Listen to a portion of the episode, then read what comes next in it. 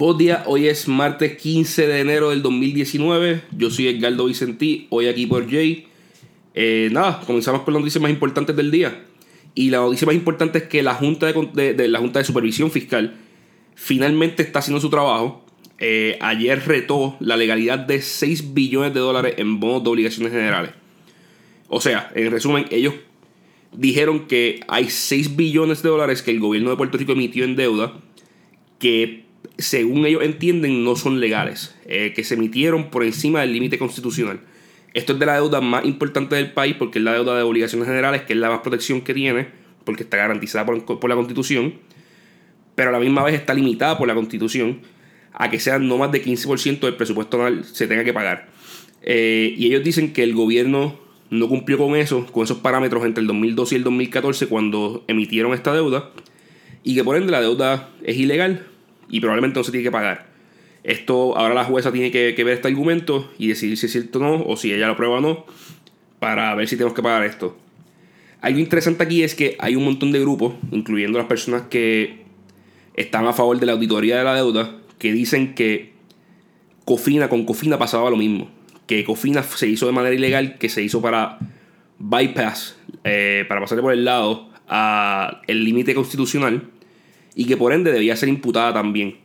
La Junta no lo vio de esta manera, la Junta decidió simplemente negociar con los bonistas de Cofina y llegar a un acuerdo y nunca retó la legalidad de, Cofina en corte. La segunda noticia también tiene que ver con Cofina y tiene que ver precisamente con este acuerdo. Y es que Martín Guzmán, un economista de la Universidad de Columbia, eh, que ha trabajado con Stiglitz, que es un premio Nobel, ha trabajado con un montón de economistas bien prestigiosos,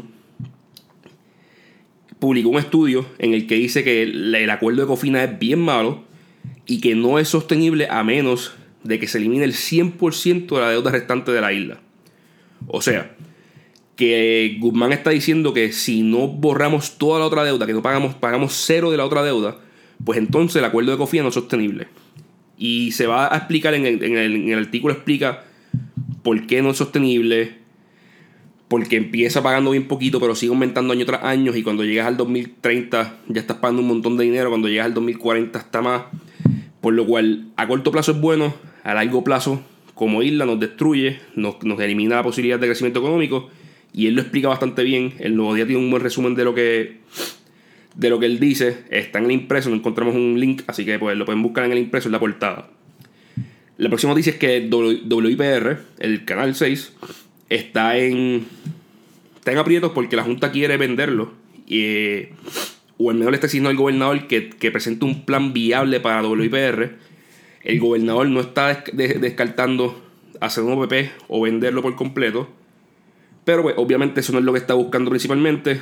Johnny Méndez dice que no quiere venderlo, que quiere hacer otra cosa con, con WIPR, cambiar pero, genuinamente, ¿sabes? WIPR lleva un montón de años perdiendo dinero. Es un activo que vale un montón de dinero posiblemente por, por sus frequencies, la frecuencia que tiene y los derechos que tiene. Así que, muy probablemente WIPR va, va a pasar de manos del gobierno a alguna otra entidad o al menos a una PP. Muy pronto, los próximos 90 días, el gobierno tiene 90 días para presentarle un plan a la Junta sobre esto. La próxima noticia es que la luz, el costo de la electricidad va a bajar bien pronto. No es porque estén haciendo algo bien en la autoridad, simplemente es que nos están sobrefacturando. Lo que va a bajar es una centavería, literalmente va a bajar 0.3 centavos. O sea, una tercera parte de un centavo.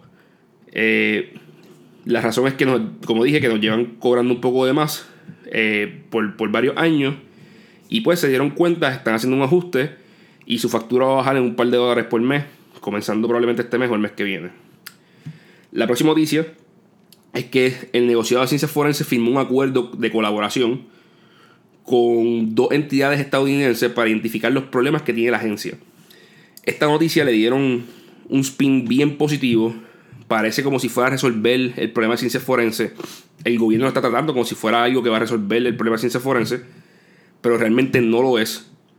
Esto es simplemente una noticia de relaciones públicas eh, porque lo que van a estar haciendo, la, la, colaboración de lo que consiste es de identificar los problemas de la agencia, que son fáciles de, identificar, hacer planes, llevar a cabo cursos de liderazgo, identificar equipo y software que la agencia necesita.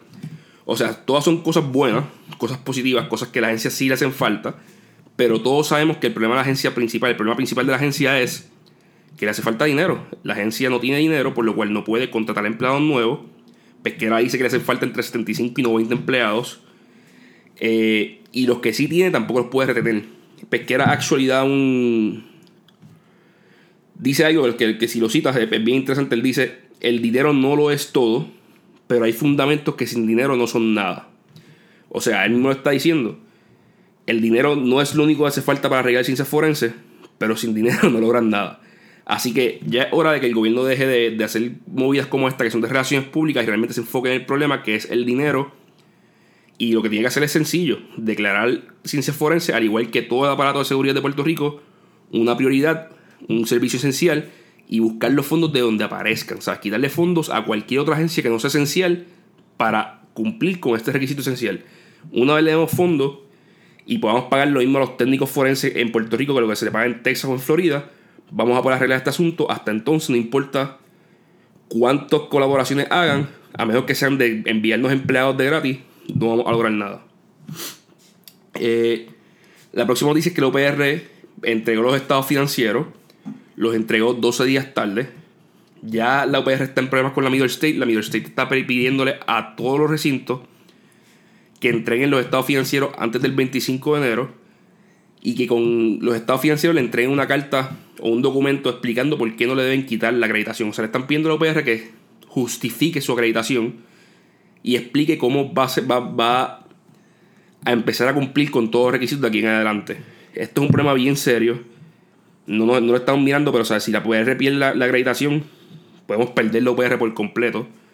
Así que nada, yo espero que estén trabajando en eso, que tengan los documentos a tiempo, que no se trasen y nada, no hay razón para entregar estados financieros tarde. Esto simplemente es mala planificación, falta de recursos donde tienen que estar el problema general del gobierno.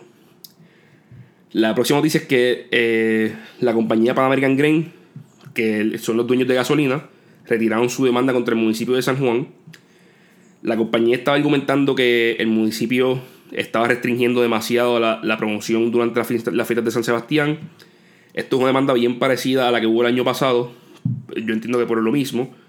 Pero el año pasado la, la Green ganó la demanda. Este año la está retirando. El, artículo no explica por qué, así que no hay mucho más información. Eh, aparece en el vocero, pueden buscar el link que está en el resumen.